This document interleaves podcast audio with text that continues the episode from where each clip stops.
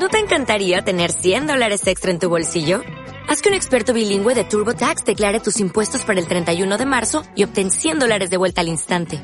Porque no importa cuáles hayan sido tus logros del año pasado, TurboTax hace que cuenten. Obtén 100 dólares de vuelta y tus impuestos con 100% de precisión. Solo con Intuit TurboTax. Debes declarar para el 31 de marzo. Crédito solo aplicable al costo de la presentación federal con TurboTax Full Service. Oferta sujeta a cambios o cancelación en cualquier momento. Hola, bienvenidos a Femtales, un podcast sobre ficción desde la perspectiva femenina. Yo soy Nana. Yo soy Sasa. Y hoy vamos a hablar de Mad Max, Furia en la carretera.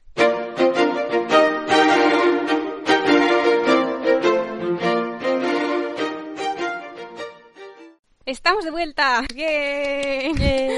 Segundo programa. Esto tira. Sí, qué ilusión, qué ilusión. Hemos vuelto y hoy vamos a hablar de otra película muy distinta de la primera que comentamos. No tiene mucho que ver. Que como hemos dicho antes va a ser Mad Max, Furia en la carretera o Mad Max Fury Road, que era el título original. Sí. Que tiene más Eh, sentido.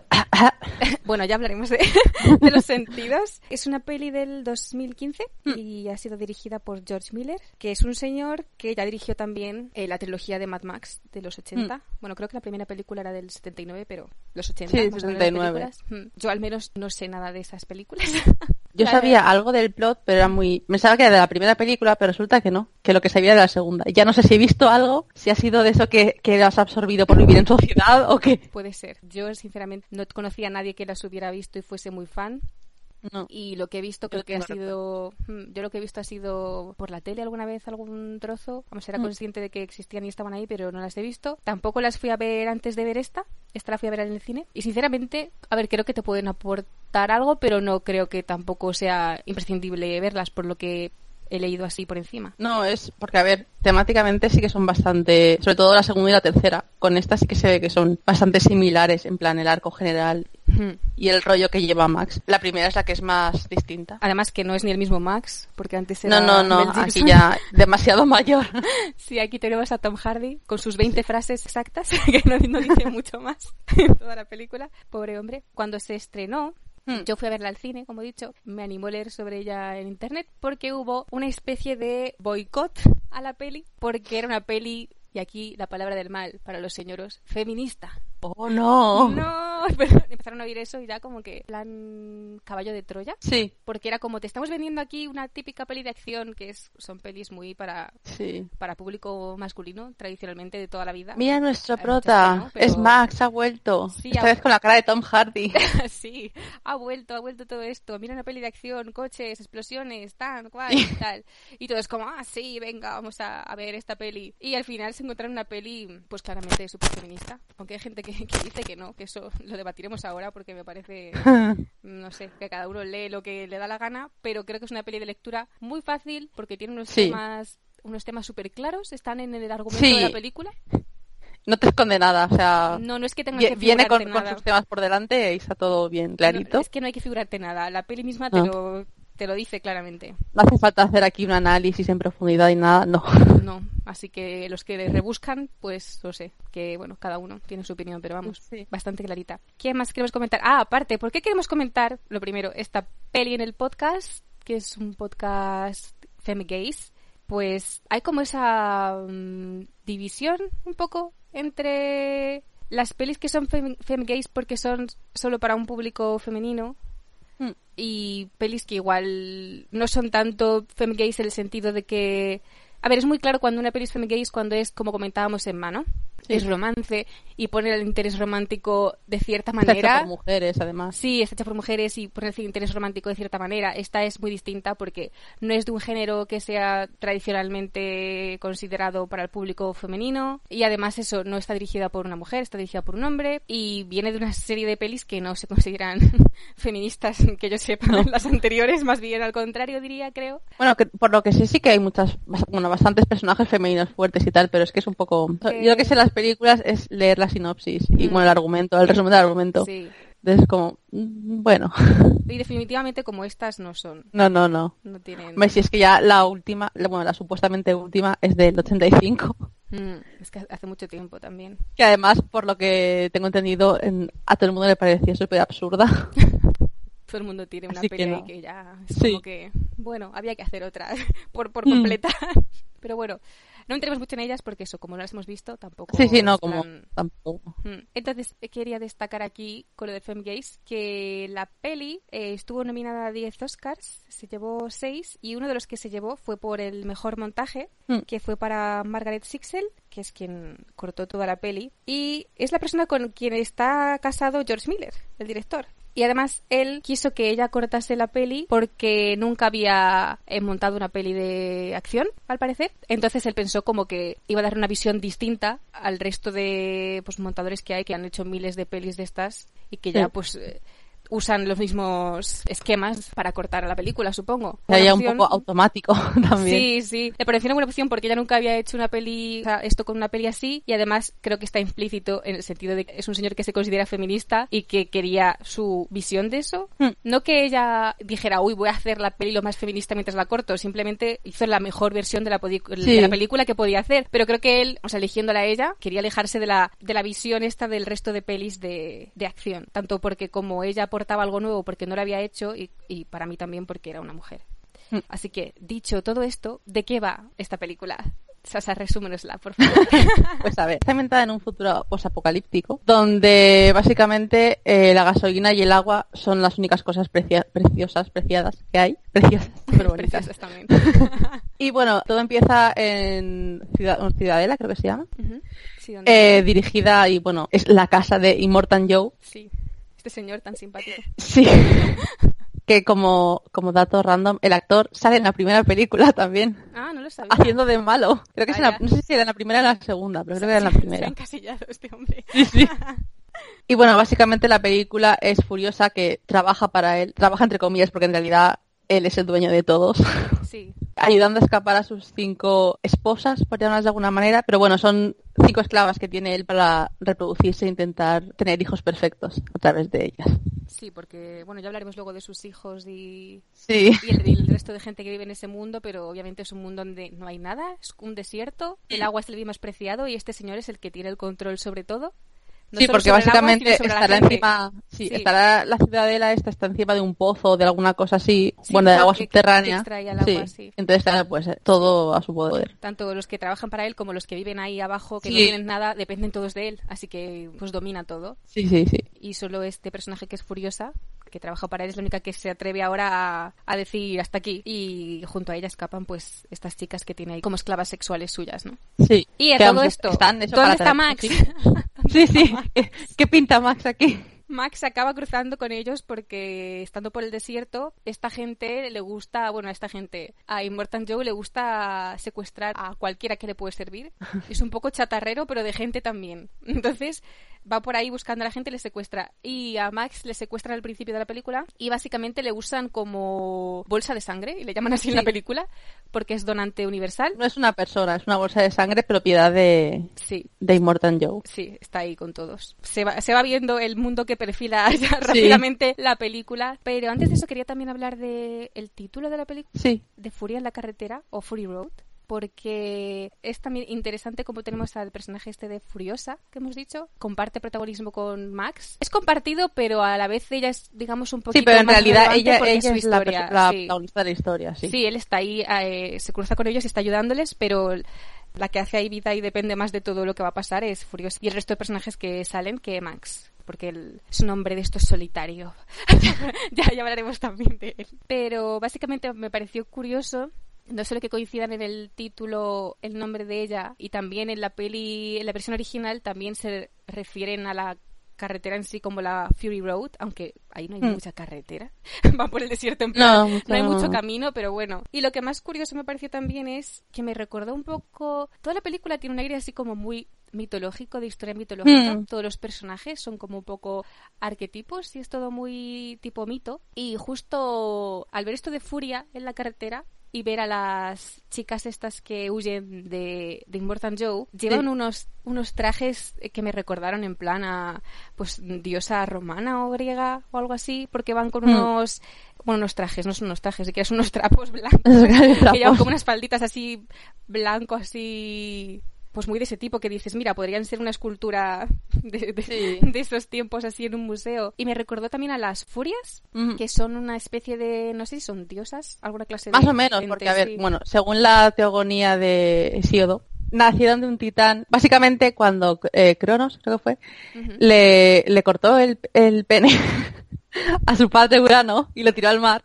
Sí. De la espuma del mar nació Afrodita, pero de las gotas de sangre que cayeron a la tierra nacieron, entre otras cosas, las furias, que son Ah, básicamente unas diosas de la venganza. Más interesante. Sí, yo sabía eso, que se Sí, pero son, a- son diosas, pero son como prediosas, o sea, no prediosas, pero que son anteriores a Zeus y toda la pesca. Sí, que están ahí entre los titanes Sí. y los dioses, ahí como Eso de los titanes, nacen de los sí. titanes, pero es como, son otro rollo. Vale, clase aquí de mitología rápida. Sí, bueno, aparte eso, son, son diosas tónicas que son del inframundo, no sé qué.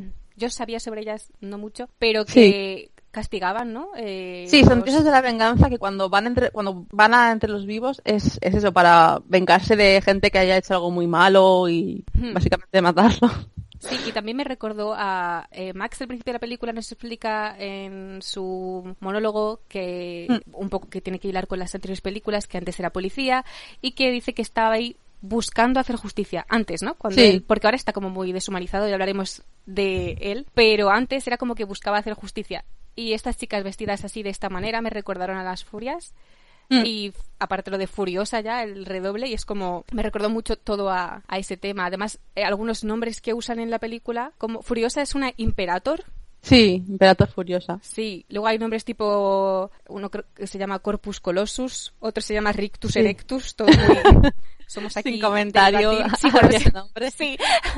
Pero eh, muy curioso en todos los nombres que utilizan. Que siguiendo un poco el rollo también de las furias y del tema mitológico, Mm. Eso que lo de lo que decías tú también de que todos los nombres son como muy empezando por estos, pero los de todo el mundo en realidad Sí. son como muy títulos más que nombres. Sí, porque es como, al final es como un mito o como un cuento, ¿no? Sí, sí, exacto, son Todos tienen ahí su, su, su papel, su título. Mm. Por ejemplo, las chicas estas que escapan también tienen, eh, tenemos a Chido la Frágil, por ejemplo. Sí, la espléndida Angaraz. Sí, sí, todas tienen nombres muy, muy del estilo. El que el único que no dice su nombre ahí es Max, Sí, que hasta el final no, no se presenta, no dice su nombre, pero hasta bueno. que no se ganan que les diga el nombre. Se ganan entre Yo comillas. creo que se lo gana él más bien, Ya- ¿no? ya más, cerra- que, sí, más más- que ella. Se gana el tener un nombre más que sí. Sí, porque está eso, como decimos, muy deshumanizado. Pero quería cerrar ya lo mitológico con eh, lo más obvio, porque hemos mencionado la mitología romana griega, pero lo más obvio creo que es la mitología nórdica. Y se ve muy claro en la cultura que tienen los Warboys, que son una especie Sí. de, te comes ejército que tiene Immortan Joe. Básicamente todo el rato están mencionando que quieren ir al Valhalla, que quieren una muerte Sí. gloriosa para ir al Valhalla y si alguien no sabe nada de mitología nórdica, el Valhalla es como una especie de, digamos, paraíso en el, El que... paraíso de los héroes, sí. en el que van la gente que ha muerto pues eso heroicamente ahí o en combate Sí. y se reúnen ahí con todos los héroes como que se ganan eso. Y Mm. estos chicos, la cultura esta que tienen allí, y además, y cómo se. eh, la manera de expresarse y todo es como muy. Como digo, eso, muy mitológico. Hay un momento en el que Sí. Nax, uno de los Warboys, empieza a hablar sobre Immortan Joe diciendo cosas del- en plan, es el que atrapó el sol, ¿no? Como si fuera una Sí, leyenda viva, como si fuera un dios, como si fuera algo así. Le tienen eh, totalmente endiosado. O sea, su culto es a, a los Sí. volantes y a él. O sea, totalmente. Claro, es que además para, para ellos, o sea, iba a decir es su padre, pero no, no es su padre, es su, pero bueno, es, es su es su padre, dios, es, su creador, sí, es su, Es todo. Es el dueño del agua, el que les concede beber de vez en cuando. Sí, o sea, es el que les ha Es el prometido. dueño de la gasolina, es, Es el, que, es el que les es ha prometido. el ser superior ahí. Claro, es el que les ha prometido Sí. gloria, porque esto es. eh, Sí, sí, claro, es el que les dice lo de que les espera el Valhalla y de que no pasa, básicamente no le tienen miedo a la muerte porque eso, porque es como, no, no pasa nada, porque no, no te mueres de verdad, luego despiertas en Valhalla. Claro, además estos chicos tienen una vida en la que muchos de ellos se ve, por ejemplo, Nax, que tienen tumores y están Sí. enfermos, tienen un aspecto así paliducho, parecen como esqueletos. Sí, claro, porque, bueno, no lo hemos dicho y creo que en la película tampoco lo dicen, pero es el futuro posa- posapocalíptico, es después de una guerra nuclear. Mm. Sí, Entonces, claro, la gente lo que pasa. Sí, sí, por eso están todos como están. está en las condiciones, sí. Eh, por, Sí. eso es, por eso es muy curioso lo de las chicas que están como en perfecto estado. Claro. Y que Que cuando... por, por eso también las, co- las cogerá. Claro, sí, sí, Es sí. como, no, tú- tú eres normal, tú eres bonita, ven aquí. Sí, y no, no me quiero adelantar, pero hay una escena también en la que Max dispara a una de ellas. Bueno, el re- la le roza la pierna, digamos, tampoco es un disparo Entonces le hace como Lo un hace para que, para que sí. se esté quieta. Sí, sí, es como un aviso, ve- pero sí. sí que le hace un... le sale sangre en un... Le hace un arañazo. Bueno, es un poco Sí. más que un arañazo. Sí, Pero vamos, le, le roza, sí. le roza la pierna. Sí. Sí. y ella es en plan, no, eh, has justo, tenías que darle justo a su favorita. En plan, él quiere que estén Sí, y además es que le dice, has Sí. dañado su propiedad. Claro, son cosas de él que él quiere que estén totalmente perfectas. Sí. Y bueno, es terrible el tema. Pero volviendo a lo de los War Mm. Boys, que luego quiero entrar más en ellos también porque son, no mi parte favorita, pero de mis partes favoritas. De la peli, la, la cultura esta suya. Sí, me parece muy interesante. Sí, es muy interesante. Como... Sobre todo el culto a los volantes, es que eso. sí, sí, sí. eso, sí. eso me dejó muy marcada.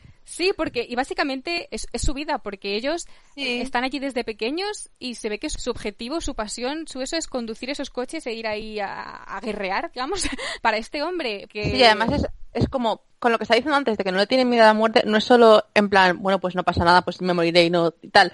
Es que como están enfermos todos, es como, saben que van a morir. Entonces, lo que no quieren es morir de causas naturales, quieren morir de forma Claro. heroica, siendo jóvenes aún, con lo cual, por eso le- les llaman media vida o algo así, ¿no? O, o les dicen en Sí, plan, en la- está, está en su media vida o algo así, o al final de su media vida, no sé qué. Sí, justo en, en la versión original, en inglés, les Sí. llaman War Boys, Hmm, pero en la versión en español, que también estuve escuchándola, les llaman soldados media vida. sí. Claro, ellas dicen en un momento, eh, creo que es sobre Nax, que Sí. es solo un crío en la mitad de su media vida esta, ¿no? Sí. O sea que ellos no van a ser una persona adulta, o sea, si No, llegan no. adultos llegarán, yo que sé, con mucho a los 30, digo yo, como mucho. Creo Porque que se ve- eso.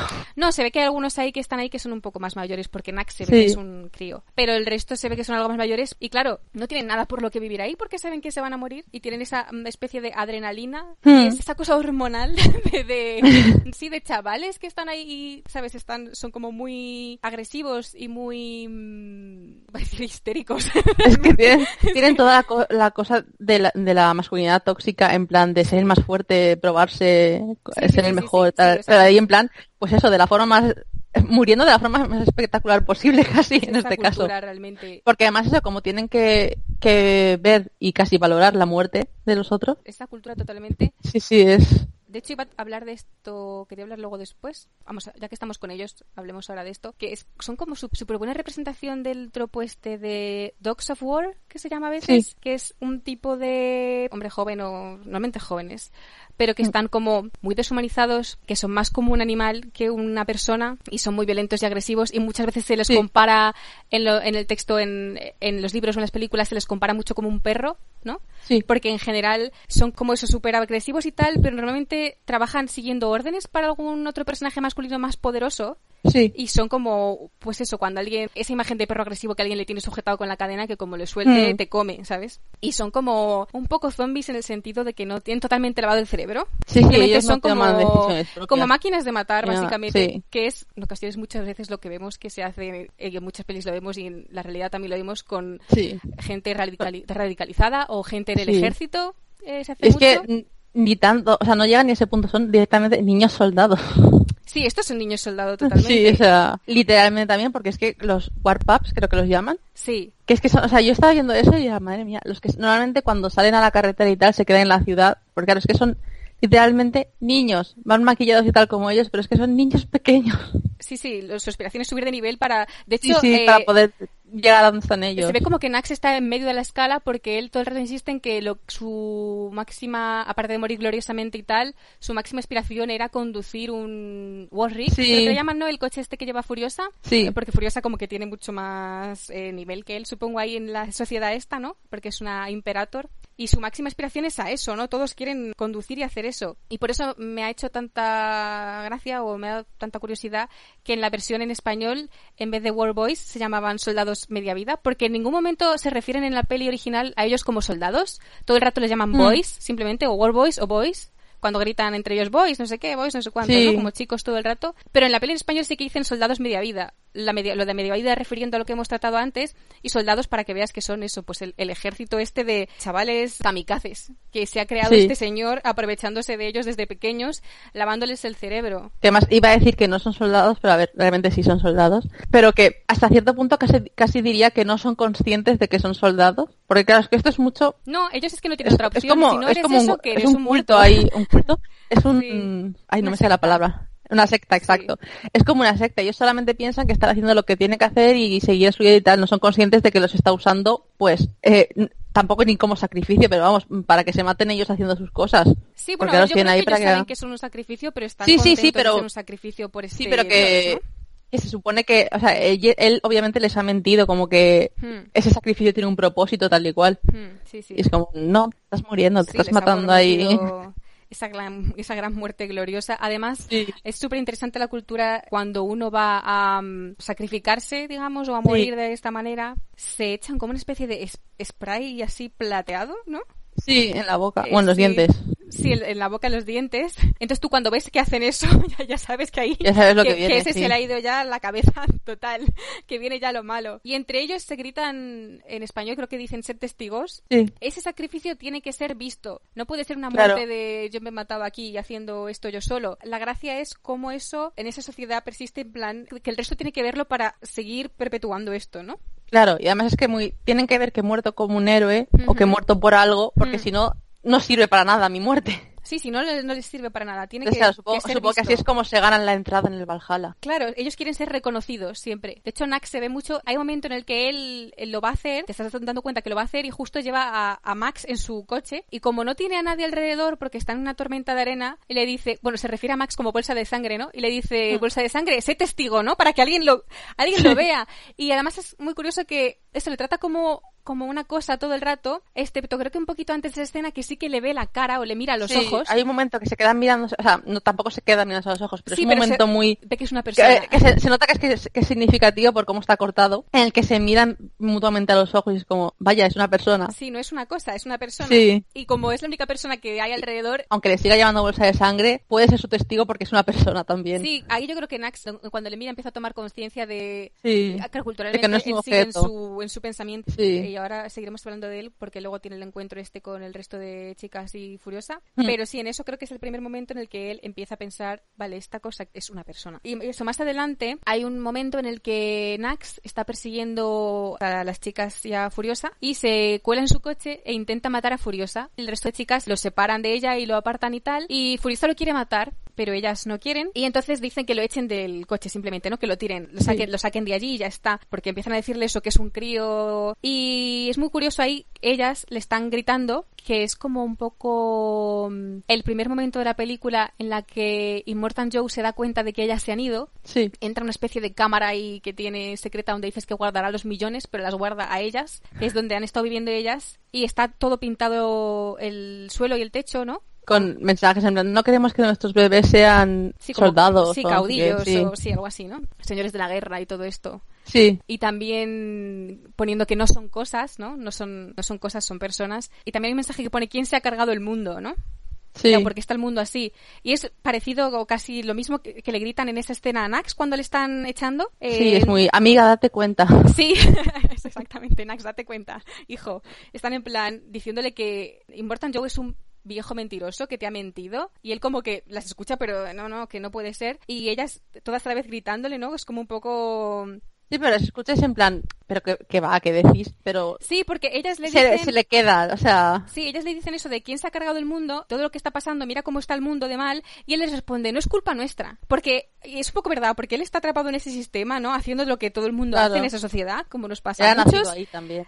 Claro, ha vivido ahí siempre, pero estar ahí sin darte cuenta también es parte del problema, ¿no? Entonces él dice que no es culpa suya, pero le están gritando y le están, pues, Intentando que, sí, que despierta, de sus sí, despertándole un poco. responsable de ellos. Como esta gente en Twitter que te dice todo lo malo, ¿no? Sí.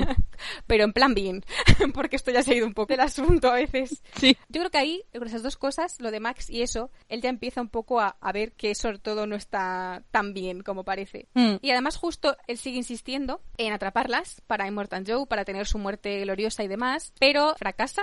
De hecho, Joe le de fracasar y le llama mediocre y se que- queda ahí con ganas de morirse y acaba subiendo hasta el coche de ellas, pero se queda ahí súper mal. Como, ¿qué sentido tiene su vida ya, no? Si él esperaba, le, le dice a una de ellas, eh, las puertas se me han abierto tres veces, ¿no? Las puertas del, Sí. del Valhalla o de la Gloria. Valhalla. Se me han abierto tres veces, ¿no? Es como me han negado tres veces.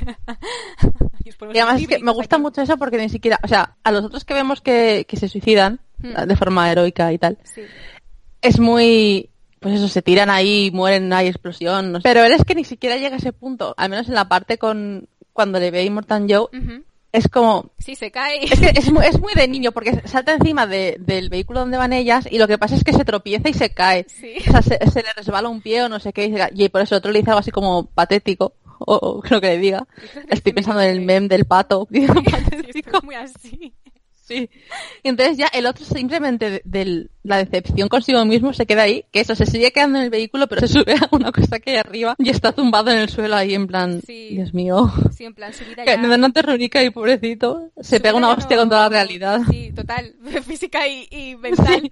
Y él está ahí como que no tiene pues ya nada por lo que vivir ni nada. Sí. Y es, eh, yo- y es otra de las chicas estas la que le intenta consolar cuando le ve así y le dice que Sí. si no ha sido así, pues será que ese no era su destino, ¿no? Exacto. Porque realmente todos están envueltos en esta cultura de... Por eso te digo que es muy mitológico, ¿no? En plan del destino y Mm. todo esto, y ellos creen que su destino es ese, pero igual date cuenta, amiga, igual tu destino no es morir por este señor horrible, ¿vale? Igual tu destino Claro. es hacer otras cosas. Y es la que le muestra compasión, cosa Sí. que Immortan Joe no había hecho, porque Immortan Joe al, al primer fallo No sabe lo ya- que es eso. Sí, al primer fallo mm, le llama mediocre. En cambio, esta chica que debería decir, bájate de nuestro coche porque vienes a por nosotros, le ve así y lo primero que hace es ser compasiva con él. Y de hecho Sí. le toca y todo y es como, eh, ya hablaremos de ellas, pero ellas son un poco también intocables en el sentido de que hemos hablado antes de que Max no le puede disparar a una, lleva una especie de que se cortan al principio unos cinturones de castidad además Sí. que llevan y es un momento súper bonito. Además Max es, es mi personaje favorito yo creo de toda la película. Me gustan mucho las, las chicas que escapan. A Furiosa también, por supuesto. Pero Nax me gusta mucho su evolución en este sentido. Sí, a mí también. Y, y es un poco parecida al final a la de Max. Son personajes muy distintos, pero Max, como que a la vez que Nax, reclaman los dos esa humanidad que no tenían al principio. Hmm. Porque Max, aunque no es un world boy, sí que se ve que al principio no habla, gruñe a veces, hace gestos, o sea, no se Lleva tanto tiempo solo eh, sin, esta- sin hablar con nadie que no sabe casi ni hablar ya. Claro, está como totalmente asalvajado. No asalvajado como Sí. ellos, que parece que están totalmente locos, pero sí que está sal- asalvajado en que no sabe Sí, porque cómo además cuando empieza, no- Hmm. que iban él y su coche por la vida, va ahí con el pelo largo y la barba y no sé qué, y comiendo insectos. Sí, está todo descuidado el hombre, o sea... Es ahí todo, sí, parece que, acaba de salir de una caverna o algo. Sí, sí, sí, es como un hombre cavernario total. Y luego, durante toda la película, no quiere ahí trato con nadie ni nada. De Mm. hecho, intenta escaparse por su cuenta, librarse de ellos y escaparse por su cuenta. Pero al final, lo que es es lo que es. Y lo que es no es esa persona deshumanizada que hace gruñidos y ya está. Lo que es es un buen hombre. Entonces, Sí. al final, obviamente, les ayuda, es quien les ayuda a escapar. Y gracias a él es mucho de lo que hacen, ¿no? Porque él es el Sí. que también inspira y anima a Furiosa a luego volver en cierta parte Sí, de la porque película. es que Mm. no solo, o sea, él acaba ahí metido porque las circunstancias de su vida le llevan ahí. Mm.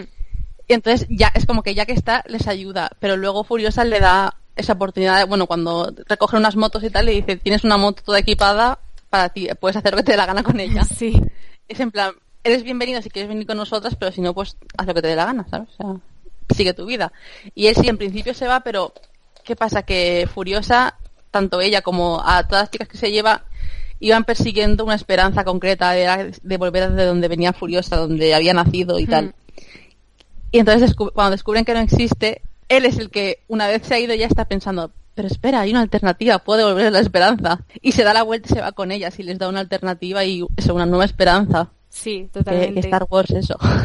sí. Además, sí, les da una nueva esperanza y es como una nueva meta. Sí. Y además es que era, creo que se iban a tener que tirar rollo no sé cuántos días vagando por el desierto, que básicamente se iban a, a morir ya. O sea, básicamente estaban firmando su sentencia de muerte. Y así que les dice, si os dais la vuelta y luchamos, si os dais la vuelta, luchamos todos juntos, puede que consigamos esto. sí, no lo hemos dicho, pero estamos spoileando toda la película. Sí, No lo sí, hemos dicho bueno, al principio, pero bueno, creo que se entiende en el, en el podcast anterior, ya lo dijimos. Y sí, lo, lo damos es que si no, porque si no, no si no, ¿qué vamos a comentar? en profundidad. Claro, claro. cerrando ya esto de Max y comparando un poco con Furiosa, me gusta mucho la escena del final, cuando Mm. decide ayudar eh, eh, otra vez, bueno, salva a Furiosa con su sangre y demás, pero es cuando ya le dice su nombre, que es como que yo creo que él ahí es el mismo el que se reclama a sí mismo como un humano, como soy un hombre, soy una persona, no como al principio soy un animal que solo gruñe. Y es un Sí. momento muy bonito. Y también quería hablar del tipo distinto de héroes que son él y ella. Porque los dos tienen este especie de arco de redención. De hecho, ella directamente lo dice en la película. Dice que las chicas que van con ella lo que están buscando es la esperanza, ¿no? Sí. un sitio, di- mm, escapar de allí, un sitio diferente, ¿no? O sea, lo que las mueve a ellas es la esperanza. Pero lo que la mueve a ella, cuando Max le pregunta, dice es la redención, ¿no? Porque ella supongo que carga esa culpa de... Lo ha pasado súper mal, obviamente, pero también ha estado trabajando para este hombre. Claro, y lleva Como- toda su, su- su vida adulta. Bueno, Claro. adulta y no tan adulta, porque Claro, pero... desde que está con él, básicamente. Sí, cuando trabajas con este hombre, pues estás, en cierta manera, eh, perpetuando A saber lo también- que habrá hecho. Claro, perpetuando también este sistema. Habrás matado a gente que igual es inocente y esa clase de cosas. Entonces, ella lo Mm. que busca con eso es redimirse, ¿no? Como que salvarlas a ellas. Sí. Es muy típico héroe de acción, ¿no? Re- salvando a esta persona, Sí. voy a poder redimirme de todos mis demonios, como le pasa un poco a Max con esas, esos flashbacks que vemos, esas visiones que tiene. Sí, que además, dato, yo pensaba que sería un poco en plan conectándolos con las películas anteriores, pero no, es como, ¿aquí hay algún tipo de timeline entre todas las películas? Ah, no lo sé, pregunta a George Miller, que seguramente tampoco lo sepa, porque no parece, ni siquiera la trilogía original parece estar muy conectada entre sí, es como, tú mírala y disfrútala y ya está. Yo creo que porque son como mitos, como historias, ¿no? Como que hay Sí, persona- sí, son muy personajes que se repiten, sí. como siempre está, pues yo que sé, Baba Yaga como personaje, que si quienes conozcan John Wick pues sabrán de qué hablo, pero sí. Nunca Pero- dejará de chocarme que le llamen Baba Yaga, ¿eh? Sí, a mí es tampoco, como, es un poco raro para mí también. vosotros a lo vuestro, pero, Pero vale. es como, digamos, la bruja esta mala de los cuentos, ¿no? Que, bueno, a veces es Sí, mala. a la veces que todo el mundo te... a veces, es- a veces sí. no es mala, pero es un poco neutral, a veces ayuda, pero en general es como una figura así de villana, ¿no? Que está ahí. Sí. Y aquí yo creo que cada uno tiene su papel y yo creo que Max en sí es como un personaje, es el héroe este que va de un lado a otro. El Eh, héroe errante. Sí, como episodios así, tipo aventuras de Hércules, ¿no? Y va teniendo sus, sus aventurillas diferentes por, por cada sitio. Por eso también me, recu- pues, me- me y para, para Max lo- esto es, pues eso, una página más en su libro de aventuras Sí, y para las otras es su vida. Sí. Por eso es como, Max realmente solamente nos introduce ahí. Es, ese es su papel.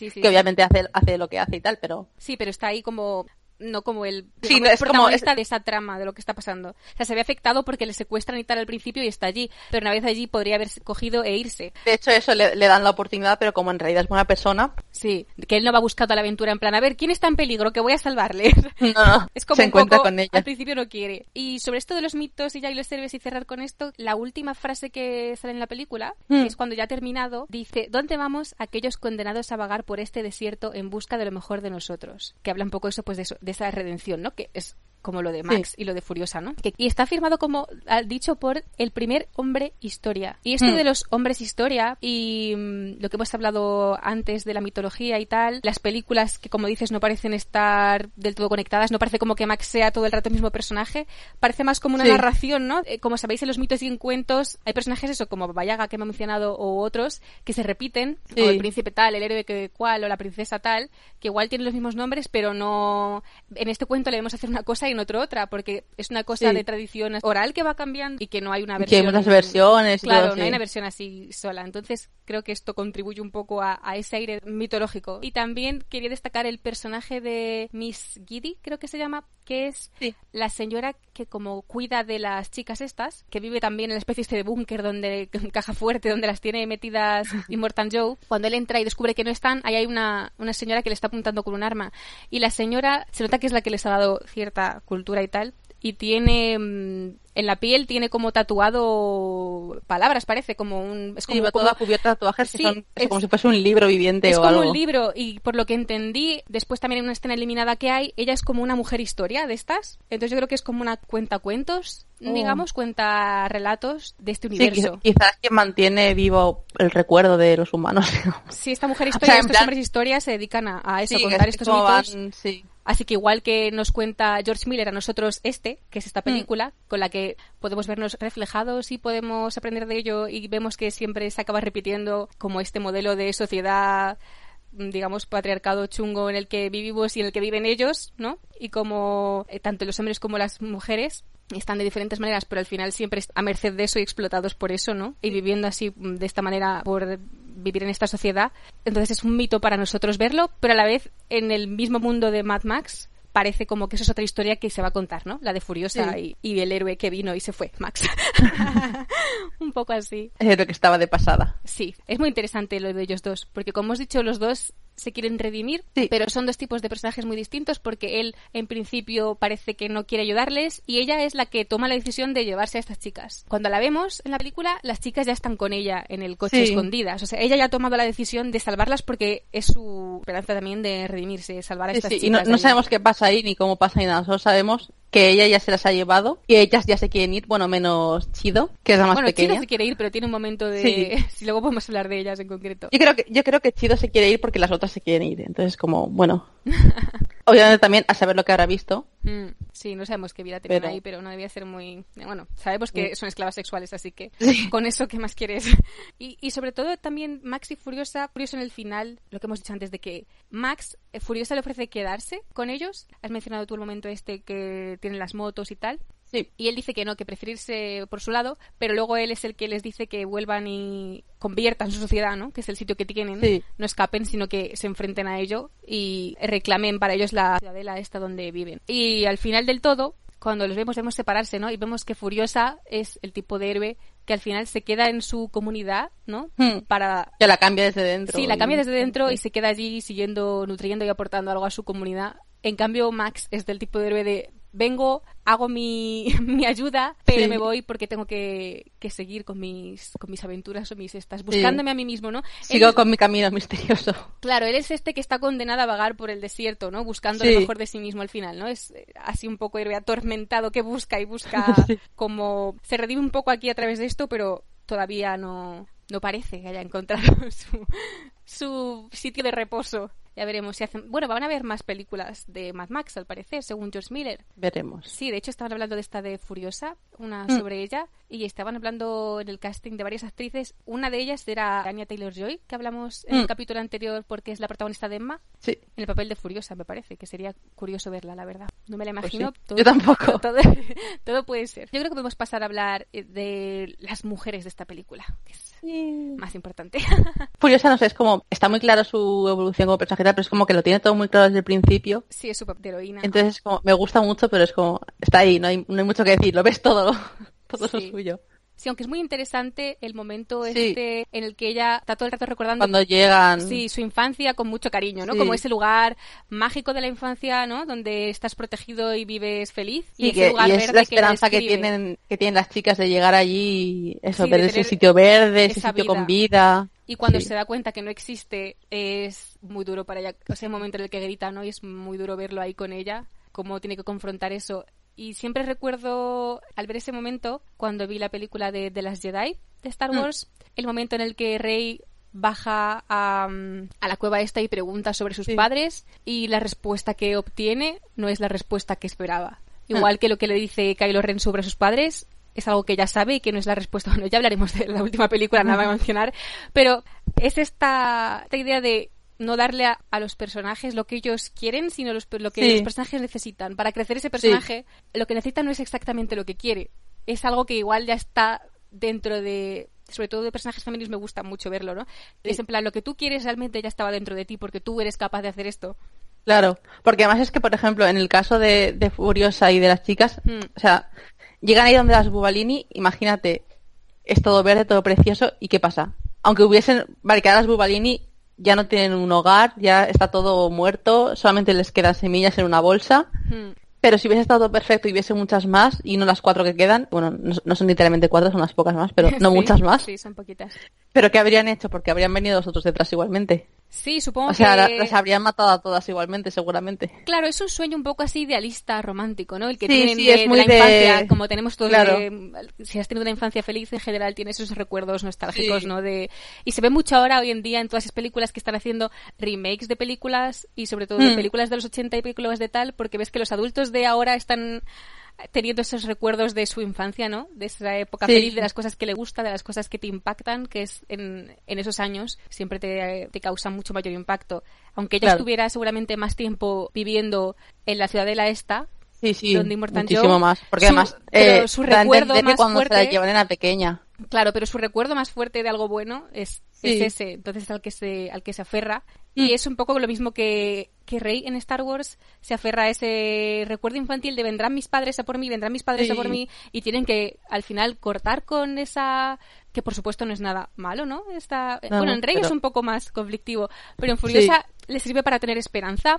Claro, es lo que le da la esperanza. claro, no y luego tienes que se, quedarte- se, encuentra con la realidad. Claro, tienes que quedarte ahí anclado, ¿no? Es como que En el caso de, de Rey, crecer la, al final, la de alguna ancla al pasado, y en el caso de Furiosa, iba a decir de Charlize, Charlize. en el caso de Furiosa es lo que la empuja a seguir hacia adelante. sí, O sea, es, es totalmente opuesto Sí, sí, el efecto sí. que tienen cada una de ellas. Y también fue sobre Furiosa, quería decir que hay una escena, aparte de esa la que tiene ahí, justo también es antes de ese momento, cuando conocen a, bueno, conocen, se reencuentran, digamos, con las Bubalini. Una de ellas, así la líder, cuando la reconoce, dice textualmente, si no recuerdo mal, esta es nuestra Furiosa.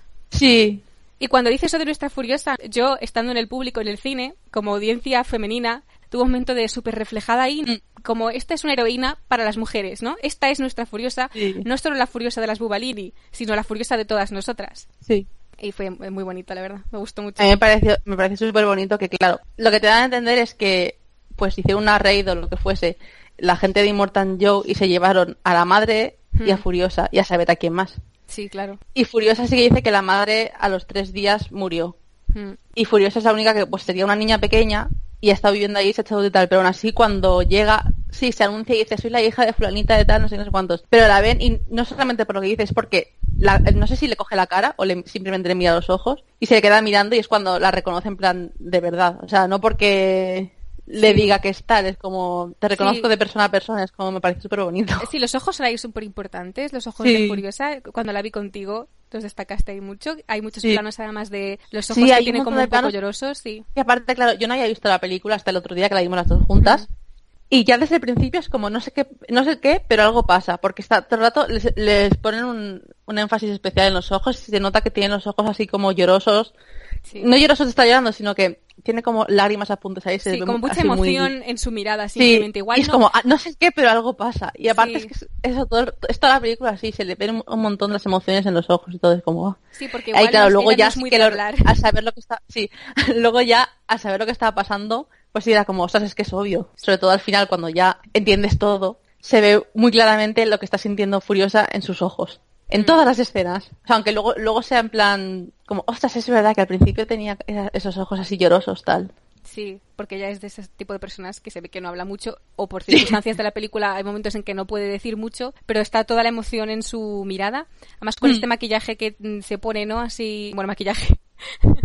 que es con Grasa de grasa motor de lo que sí, algo así, negro, ¿no? Completamente que le marca justo esa parte de la cara. Es muy Cierto, expresivo. un, po- un poco random, pero ahora que ha sido el tema del maquillaje, me llama mucho la atención eh, Nax, que conforme va dejando atrás las enseñanzas, por llamarlo de alguna forma, de Immortan Joe, se le va, es conforme, a ver, también es porque va pasando tiempo tal y cual, pero obviamente es, lo utilizan para que vayamos viendo cómo se va haciendo cada vez más humano, se le va borrando el maquillaje Sí, conforme va avanzando su... Sí, Sí, igual que las chicas eh, al principio de la peli, como decíamos, van con esas falditas, tops, mm, trozos de Sí. tela blancos y según va avanzando la peli van adquiriendo más objetos por ahí que se van poniendo. sí. Una de ellas lleva las gafas así tipo Googles arriba, Mm, se ponen botas. a Nax, de hecho. sí, se ponen botas, se ponen más capas, ¿no? Eh, cuando conocen a las Sí. Se ve que les dejan ropa se- y se convierten en, en En personas ellas, y en pues, ellas mismas, sí. porque al principio, claro, llevaban la ropa que Immortan Joe quería, asumimos, Sí. que es esa ropa que le, le tenían puestas.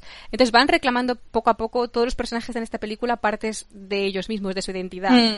Y estas chicas, lo, lo primero que vemos es eso, cuando están ahí escondidas y cuando Max se las encuentra, que es la famosa escena esta donde están, pues eso, cortándose el cinturón de castidad y bebiendo agua. Sí, Y sí que están la, la la escena es muy, es muy, entre comillas, no me pegues, espera que lo diga. Sí. La típica escena de chica guapa bajo el chorro de agua, tal. Sí, sí, sí, esa es Pero la idea. el enfoque de la escena no está ni en las, no está en las chicas ni en lo que están haciendo, que están así mojadas, medio tal. Porque primero ellas se están cortando los cinturones de castidad. Mm. Y segundo, Max está mirando el agua con, con los ojos que se le van a salir en plan, oh Dios mío, agua. Agua, Déjame sí. beber. Sí, recordemos que aquí el agua es el bien más Sí, preciado. el agua es bien más preciado. No hay nada de agua. Max le tenían ahí sin agua ni nada, abusado de bolsa, de bolsa de sangre. Estará perdiendo sangre sin parar, el pobre hombre, en medio del desierto. Y la escena está en la que se las encuentra de la nada. Es la típica escena en la que una peli de acción de estas entre comillas, normal, tradicional que solemos ver, que nos han puesto siempre, pues ahora viene la música sexy, la cámara lenta, Sí. ellas mojándose el pelo y, y la ropa, eh, digo, la ropa cayéndoles el agua y demás.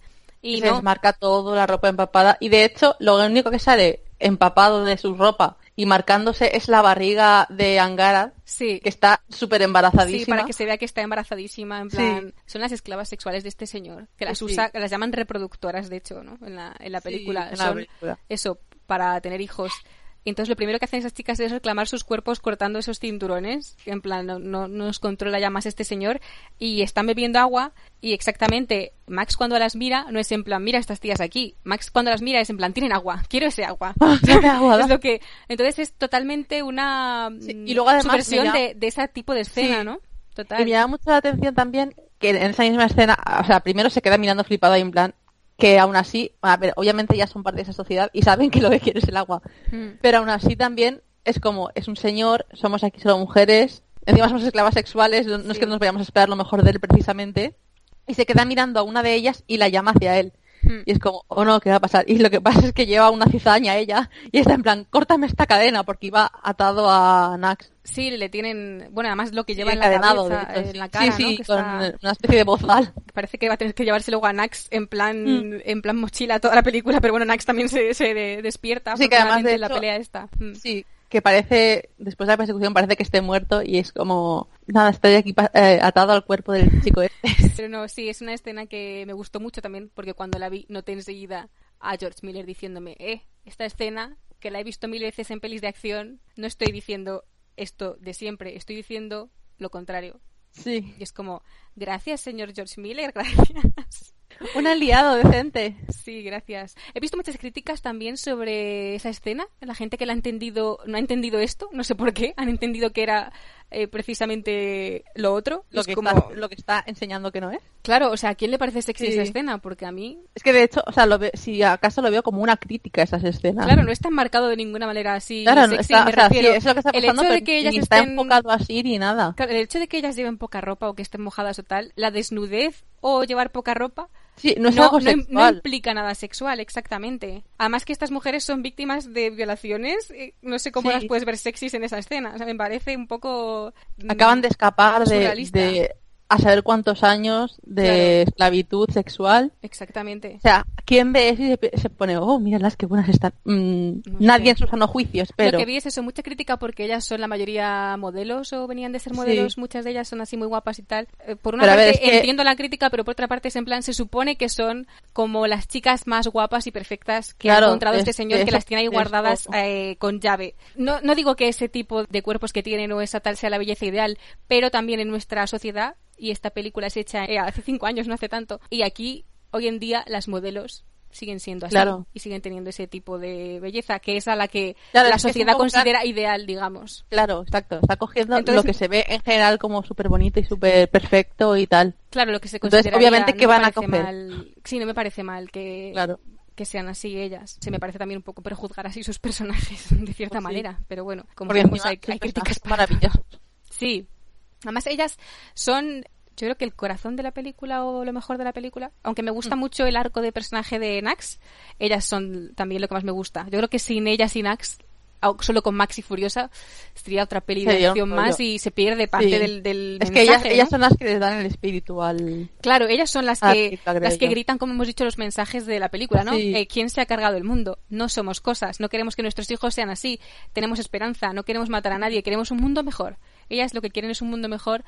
Esta película obviamente entra en el Hope Punk, Sí. que es, un término que surgió en 2007 gracias a Alexandra Rowland y que es un poco lo opuesto a, narrativamente a las historias Grimdark. Y Hmm. de hecho define este movimiento como el Hope Punk dice que la bondad y la dulzura no son sinónimo de debilidad y que en este mundo de un cinismo y nihilismo brutal, ser bueno es un acto político, un acto de rebelión. Y aquí vemos como ellas son las que dicen que no quieren derramar sangre. Sobre todo Splendid se ve que es como la eh, espléndida, ¿no? Sí. Que es la líder de ellas y la que les las ha inspirado al, res- eh, ha inspirado Sí, al yo resto, creo que es- les ha Yo creo que es la mayor también, la que más tiempo lleva ahí. Bueno, aparte Sí, es la favorita.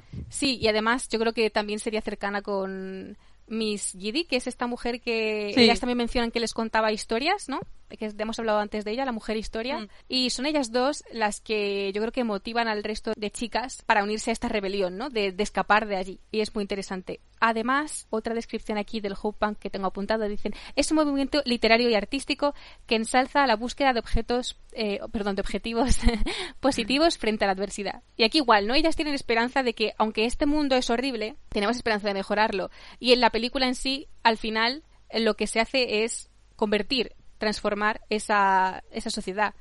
Y entonces, Sí. eh, el Hope Punk a mí personalmente en general me parece un movimiento muy femenino. No es femenino en el sentido Sí. de que solo esté formado por mujeres, pero está como eh, muy distante de, mm, de esa otra narrativa grim dark o más cínica o masculina de esa clase de películas que vemos que son como para un público mayoritariamente masculino y tienen esta idea de, de eso, de que el mundo es una mierda y, y todo es súper cruel y todo es eh, asqueroso y no hay nada que hacer porque así son las cosas, ¿no? Y muchas veces además- se, se critica, perdón. Y además, eh, siempre cuando, porque sobre todo lo he leído, Hope Punk, siempre es en plan futuro posapocalíptico y ya no, ya no, o sea, en este caso la Tierra está hecha una puta mierda, etcétera, etcétera. Probablemente son, sobre todo la raza humana está fatal o está terminando, pero hay esperanza y a través de, nunca de, la- de violencia ni nada, pero haciendo cosas buenas y tal, Sí. se puede arreglar esto, puede- y al final básicamente pues eso, es esperanza. Sí, esperanza a través de la paz y, Y- que no quiere decir que seas pasivo y que no hagas nada, no hagas nunca nada malo, no sé qué, no. Porque aquí, por ejemplo, Immortal Joe es el mal en, en este caso y tiene que morir y muere. Sí, de hecho, él, ellas ayudan a matarle. Pero Hmm. quería hablar también un poco de que hemos mencionado a Miss Giddy y Splendid como líder o inspiración de estas otras cuatro chicas.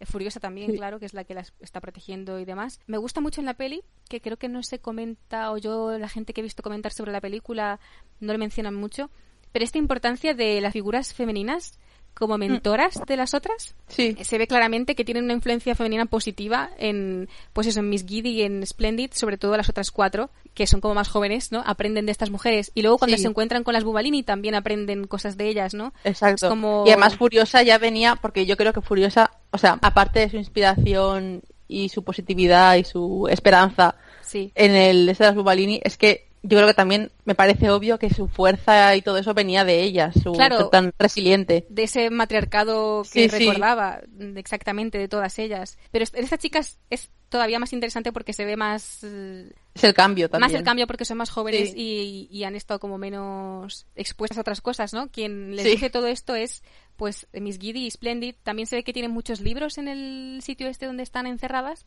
Sí.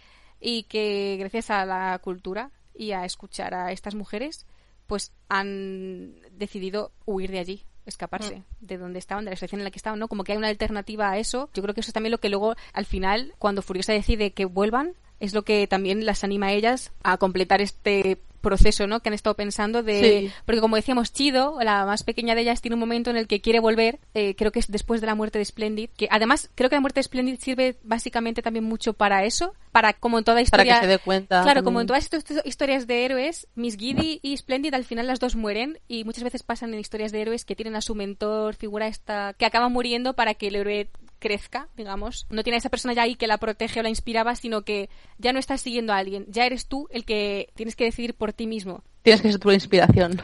Claro, no, no la inspiración, pero, ¿sabes? Es esa como... Sí, sí, pero eh, antes tenías a alguien más fuerte que tú o más poderoso que tú o con más sabiduría que tú y es como ahora tienes que coger... Claro, es tu momento ahora. Sí, ti- tienes que llenar sus zapatos, digamos. Sí, es tu momento de, de por ti mismo hacer algo. Puedes seguir a la gente y darte cuenta. Obviamente todos Mm. creo que igual no teníamos, no nos habíamos dado cuenta de muchas cosas y al oír hablar a alguien nos hemos percatado de algo y seguimos a esa persona, pero mm, la seguimos ¿por qué? Porque ha despertado algo que ya teníamos. En el fondo en nosotros, ¿no? Y estamos, lo está alimentando y aunque esa persona ya no esté, no significa que ya no vamos a pensar así. Claro. Seguiremos con este, con, con esto. Y se ven chido, eh, que al principio intenta huir, dice, no, no, es que él que nos va a perdonar, no nos va a pasar nada, ¿no? Vamos a volver y punto. Sí. Y las otras se lo impiden y luego justo hacia el final cuando ya tienen el encuentro final con Immortan Joe Chido que es la que había intentado escapar es la misma que le dice a Rictus me parece que la coja como Sí. que se la lleve parece como que Que, eh, que le coja la- de la mano que se quiere ir con él. Sí, sí, que O sea, se la, se que quiere- la lleve, volver, sí, que otra Sí. vez hace eso de huir, ¿no? Y volver, pero esta vez es como pasa mucho con el resto de personajes que juega su rol, pero de la manera contraria de la que Immortan Joe o la Sí. sociedad que hay ahí esperaba de él. Ella le dice que le coja, pero es para ayudar a Furiosa, no Sí. para volver con él, sino que es para darle una oportunidad a Furiosa. Muy bonito de ver, la, solo en dos escenas que tiene así de Sí, más protagonismo ella, pero se ve claramente Su evolución. total. Y el resto de, de chicas también. Por ejemplo, Toast, la otra la que sabe sobre armas y demás. Se ve que esta sí que la- se la llevan y la mete Joe en el coche en esa escena, pero también está, yo creo que es de las más agresivas de ellas, porque Chido es Sí. como, como, Chido la frágil, ¿no? Como más, sí, sí. menos agresiva. Esta sí que se ve que sabía cómo manejar armas o tal, porque es la que está contando ahí las balas en cierta escena. Es la que cuando Furiosa está intentando llegar a Joe, él, le está disparando, me parece, y es ella la que intenta quitarle el arma o le tira del brazo o algo así. Y luego cuando matan a Joe, le escupe. Escupe en su cadáver y coge ella el volante, ¿no? Para conducir el, el coche, tomando ahí las riendas ella. Sí. También creo que es... eh, todas las reacciones de ellas durante esas escenas es muy significativa de cada una. Mi favorita que es de Doug, cuando estaban con las Bubalini, que hemos dicho que también les hacen... son como otra influencia, otra figura así femenina que, Mm. que las inspira y demás, que sorprenden mucho, mucho todas al verse, porque las Bubalini la mayoría son, quitando alguna, creo, el resto Menos son... Valkyria, creo. Sí, y otra más me parece que sale al final. Son mujeres ya muy mayores y que ya han tenido, se ve que están ahí ya de vivir en el desierto, ya tienen su... Están muy curtidas, Sí. iba a decir, muy curtidas ya por la vida. Y se sorprenden de, mira estas chicas, es que tienen hasta todos los dientes, dice uno. Ay, Porque sí, están ahí... se con ella. Claro, están ahí perfectas y se miran unas a otras, ¿no? Como con mucha curiosidad sobre Sí. estas chicas jóvenes y estas mujeres ya más mayores. Hay una que es en concreto la que guarda un montón de semillas y plantitas que tienen de la época en la que aquello era verde y que intenta hacerlas crecer ahora, pero no consigue. Y que además eh, le, le enseña a Doug todo y le explica qué son y le explica que es por la acidez, por lo que no consigue... Sí, tiene una escena entre ellas dos en las que, y en las que- sí. en la que le explica todo este tema. Entonces, en Nos la... entender eso, que, que debe de estar hablando más del tema mientras están ahí las dos juntas. Sí, en la Porque última... más Doug está súper flipada con el, todo el tema de las semillas. Sí, le gusta. Dios. Ella es un poco así particular sí. también. Me gusta mucho porque es la más extraña. Entonces, eso, en la última escena, ella es la que, cuando esta mujer muere, está en el coche y al final acaba muriendo. Mueren bastante de las Bobalini, casi todas. Es de Duck la que coge su, su especie de bolso donde tiene todas las plantas. Mi plano favorito es cuando de Duck pone la mano en el cristal, como recordando a esta mujer y, y dando a entender que, que no ha muerto en vano porque ella se va a llevar las semillas, ¿no? Y va a ser la nueva persona que cuide de esta vida y esta esperanza que, que hay ahí en, es- en esa bolsa. En el, el legado de ellas va a seguir vivo, Sí. vivo porque ella se lo ha transmitido a esta chica y esta chica va a continuar con ello. Y es muy bonita, es mi escena favorita. Sí, porque encima eso, eh, enfocan a la otra, que la pobrecita ha muerto. Y sí ha muerto, pero no sé si ha llegado a ver algo de eso, o simplemente es que ya se había enterado porque sí que sigue viva aún mientras termina todo. Y está muerta pero está sonriendo. Sí, tiene una sonrisa muy tranquila en su cara, es verdad. Sí, es como, No aunque haya muerto por lo que ha muerto, pero se, se ha podido ir en paz, digamos. Sí. No se ha quedado ahí con la cosa de que sus semillas iban a morir con ella ni nada. Sí, es un momento muy bonito porque es como muy cortito. La mayoría de ellas, como son cuatro también, y están ahí Curiosa y Max, y Nax, que tiene el arco así como más largo, digamos, tiene más protagonismo, pero ellas dentro de lo que son cuatro a repartirse los, el tiempo en la película, creo que con las pocas escenas que tienen, se ve claramente la personalidad de cada una, Sí. eh, cómo están unidas con ese mensaje común, también cómo cuidan unas de otras, ¿no? Esa relación que tienen, cómo luego evolucionan también ellas en la película. Mm. K-pop creo que se llama, la pelirroja Sí. que es la que habíamos dicho antes que había mostrado ahí su compasión a Nax y desde entonces Sí, es la que se lo encuentra tumbado ahí en su miseria. Sí, que le consuela. Desde entonces un montón de escenas se les ve juntos todo el rato al lado. Como dices tú que las gafas que estas que llevaba él, ahora las Sí. lleva ellas. De hecho, una escena en la que están todos ahí en el desierto ahí ya con las Bubalini como a punto del día siguiente de ir a, a enfrentarse a todo eso, están todos ahí sentados y ellos están sentados solos en un rinconcito ahí, en plan Mm. íntimo. y se vuelven ahí súper cercanos. Y ella es la que tiene en ese momento el... Porque cada una hace algo, ¿no? Una sigue con lo de las semillas, otra hace algo valiente, otra es más agresiva, otra más tal, ¿no? Son como diferentes partes de una persona, sí, de una mujer, Sí. ¿no? Furiosa es la que remata a este señor, ¿no? Le dice, ¿te acuerdas de mí, no? Y le arranca la máscara. Y esta otra es la que ve como Nax se sacrifica. Al final están todos escapando ya por fin al coche donde está Immortan Joe ya muerto. Entonces Sí. quieren dejar su coche y el tal Rictus este pues les está persiguiendo. Y claro, Nax está conduciendo, entonces tiene que ser el último en salir. Y hay un momento en el que ya se da cuenta de que como el tipo De que no va a en el salir. coche no va a salir de allí. Porque si, si intenta salir de allí o se lo carga este tío o este tío va a alcanzarlas a ellas. Entonces para salvarles se acaba sacrificando como era su idea inicial al principio de la película, pero de Sí. una manera totalmente contraria. Y si quieres puedes hablar tú más de esto, que quiero creo que Sí. querías hablar de Nax y Max, pero solo quiero mencionar que ella es la que lo ve, ¿no? Y tiene este momento emocional con él como al principio y además hace el gesto este cuando él la señala en plan sé testigos, ¿no? Le dice a todos ser testigos Sí. de esto. Ella hace el gesto este Y ella con se la mano asegura de... Sí. de como agarran algo o algo así, yo creo que respeto de alguien a quien quieren, entiendo, Mm. por el contexto. Y ella es la que recibe ese sacrificio que él hace por todos ellos. Es que esto me gusta mucho, mucho. Sí.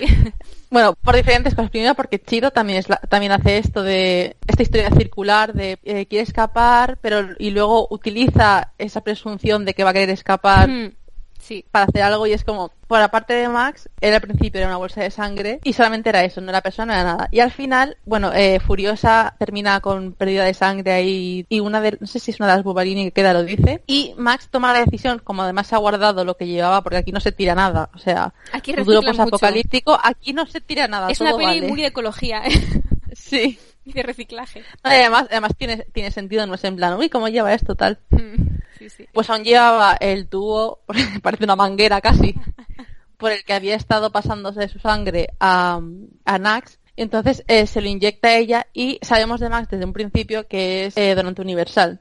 Mm. Entonces, claro, le inyecta su sangre a ella y sí, vuelve a hacer de bolsa de sangre, pero porque quiere. Es una decisión propia. Igual que Nax en un principio, pues eso, él quería morir porque era lo que tenía que hacer tal y cual y al final sí muere, pero es un sacrificio por una razón verdadera. O sea, no es porque es que es lo que tengo que hacer para llegar a- al Valhalla, tal. No, es para salvarlas a ellas y salvar el futuro, de hecho, de la ciudadela Sí, son y de toda la gente que, vive ahí. Sí, los sí. que deciden dentro del rol este que les había impuesto la sociedad o Immortal. Joe. Al final, al final sí cumplen ese rol, pero bajo sus términos. Es muy bonito también porque el sacrificio este masculino, aunque en la peli está, me parece que está bien y acertado con el personaje Sí. de Nax, me da mucha pena porque es mi favorito también de mis Sí. favoritos. Pero Pero además a mí es que no me gusta que se sacrifiquen, pero es que tampoco se tampoco. sacrifica Mm. para, para redimirse. Se, se redime antes y luego ya se sacrifica porque es lo único que puede hacer. sí, es un momento de, de Y salvarles. lo hace por ella. No es en plan, no, es que con este sacrificio me redimo y no tengo que hacer nada para... No, no. Aquí hay trabajo antes y luego ya Sí. De hecho, él desde es el primer momento... que queda y es lo que hace. Después de tener el momento este con la chica, se ve enseguida cuando se quedan atrapados con el coche, que se queda el Hmm. coche, está como medio hundido. Enseguida aparece él con ella y todos en plan, ¿de dónde ha salido este? no Porque antes estaba, estaba intentando matar a Furiosa Claro. y les estaba persiguiendo. Y la chica insiste, no, no, que ahora nos va a ayudar y tal. Y él está súper deseoso de ayudarles para probar.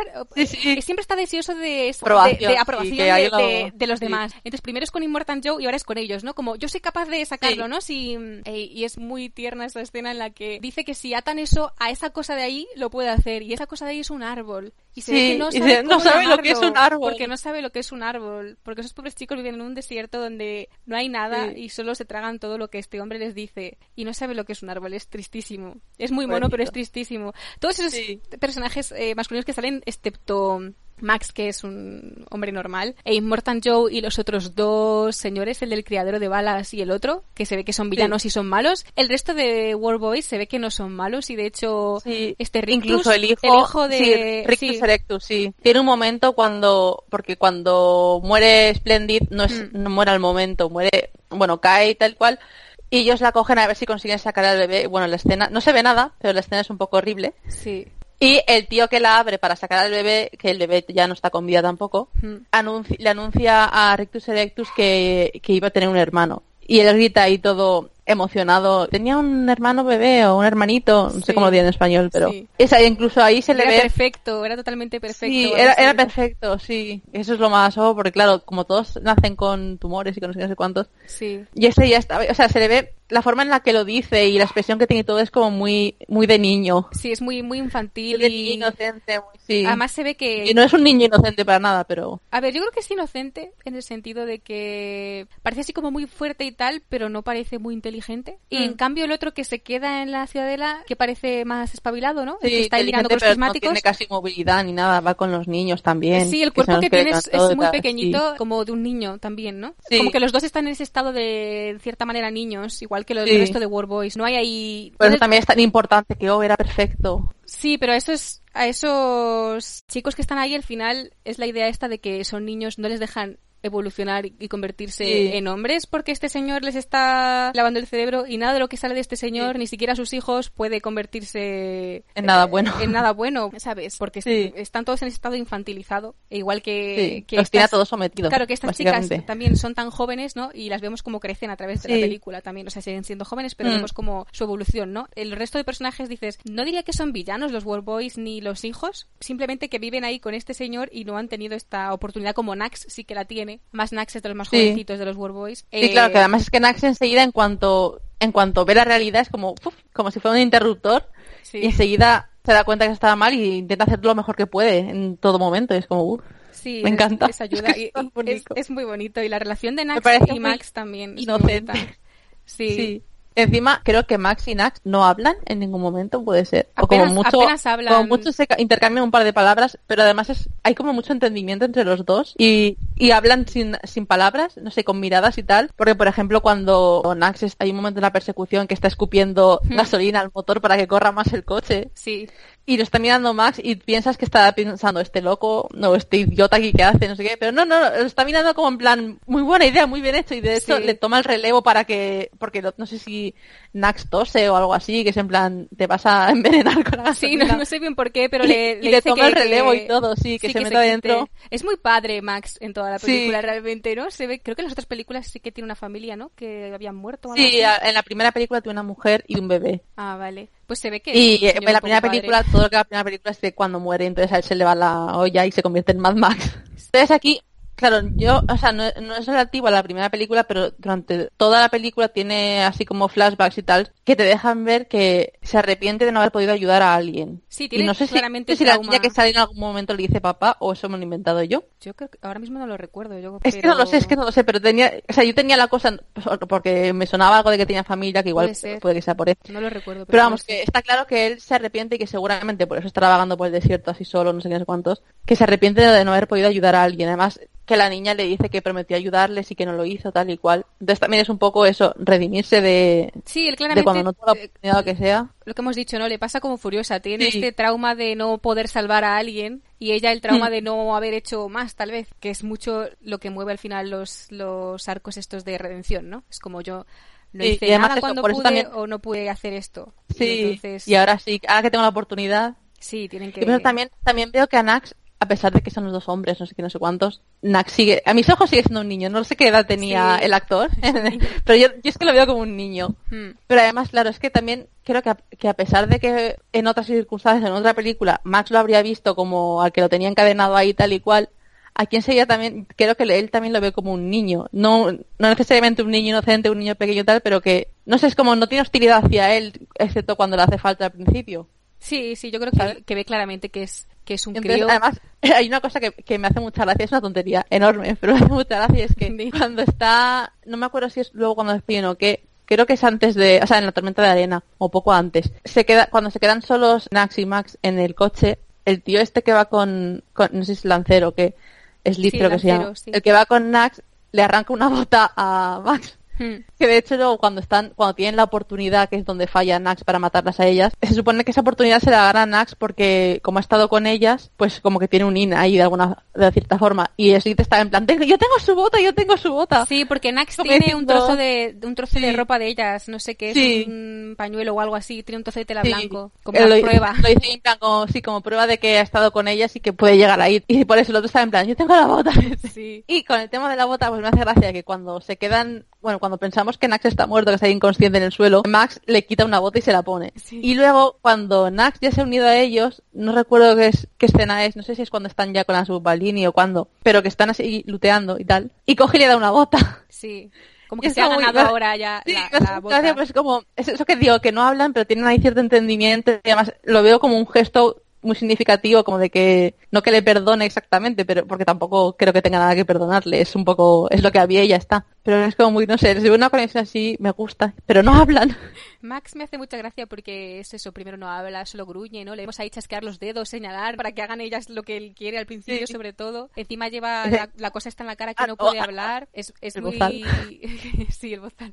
Y es muy gracioso eso, como es como luego, en realidad como muy apoya luego al resto mucho, ¿no? Porque también la escena antes de que muera Splendid, le levanta el pulgar así como bien hecho cuando ella se cuelga de la puerta, ¿no? Que está embarazada Sí. y se usa a sí misma y al, Sí, y al ella hijo, usa ¿no? Al bebé bebé como en escudo. plan escudo humano porque sabe que es lo que quiere Immortan Joe, que quiere al niño y que no va, Sí, que no va a disparar. Claro, que- y con eso protege a Furiosa y a Max, que es a los que están ahí disparando. Que a Mm. ellas, claro, las quieren ahí intactas. Y después de hacer eso, se ve como ya está contenta de que ha podido podido hacer. ser- Claro, ha hecho algo en esta huida, ¿no? No solo es estar ahí eh, escondidas, sino que ellas también luego quieren ir ayudando. Ha podido ayudar, sí. Claro, sí, igual que bueno, en la pelea también está, en la escena está tan guay de pelea 3 que tienen Nax, Furiosa y Max. Bueno, Sí. Nax está ahí porque está agarrado a, a Max, básicamente.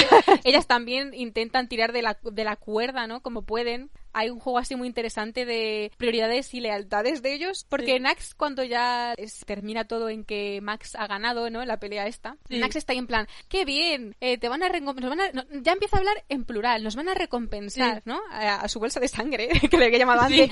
Ahora dicen, nos, vas a- nos van a recompensar, ¿qué quieres pedir, no? A, a Immortan Joe, ¿no? ¿Qué quieres pedir? Y Max le mira y es como, no, no, chaval, no sé qué le hace, pero se le pega, o no, no me acuerdo lo que le hay hace. un, creo que le pega un puñetazo. Puede ser, no sé bien qué le hace, pero es en plan, no, que- además hay un que momento en no que, no que sé si es mío. después de eso o qué es, pero que creo que él va hacia ellas y así como, o sea, que hace eso de estirarle de la cadena en plan al revés, ¿sabes? Mm, Para alejarlo. Sí, puede ser, no me acuerdo ahora Me bien. hace mucha gracia. Pero sí, Sí. que es en plan, no, ¿dónde vas, chaval? No, no te emociones aquí, que yo contigo no estoy. O sea, que yo estoy contra ellas en el sentido de que yo quiero ese coche para pirarme. Sí, sí. Pero aquí en este Yo me quiero ir de aquí. Claro, en este lío yo no quiero nada. Y eso, Nax insiste en plan, ¿qué vas a pedir? Nos van a dar toda la gloria, bla, bla, bla. O Furiosa o Splendid creo que es la que le dicen, este señor, que es lo peor, ¿qué crees que te va a dar? Te va a dar un tiro, como mucho, ¿sabes?